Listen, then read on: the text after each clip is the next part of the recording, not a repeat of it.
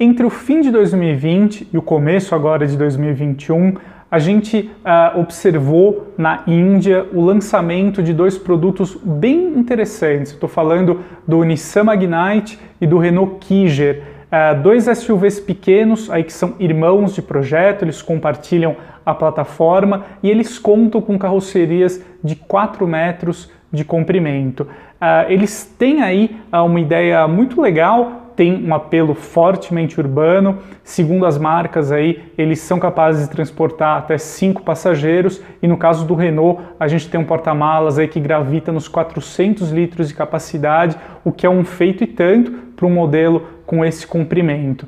Grande parte do público aí uh, gerou um certo interesse uh, por esses modelos, muita gente querendo saber se a gente vai ter esses carros aqui no Brasil.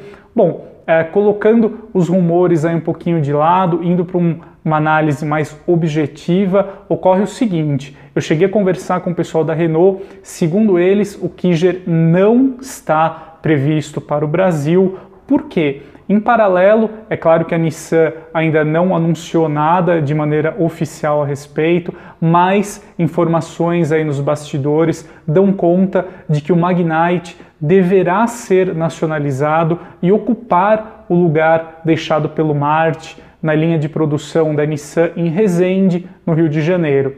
Então, uh, talvez aí a fábrica já deve estar aí se preparando para receber o modelo. Então, com isso, de fato, não faria muito sentido, pensando na complementaridade da gama aí da aliança Renault-Nissan, a gente ter também o Renault Kiger aqui no Brasil. As marcas aí atuando com produtos muito equivalentes na mesma categoria.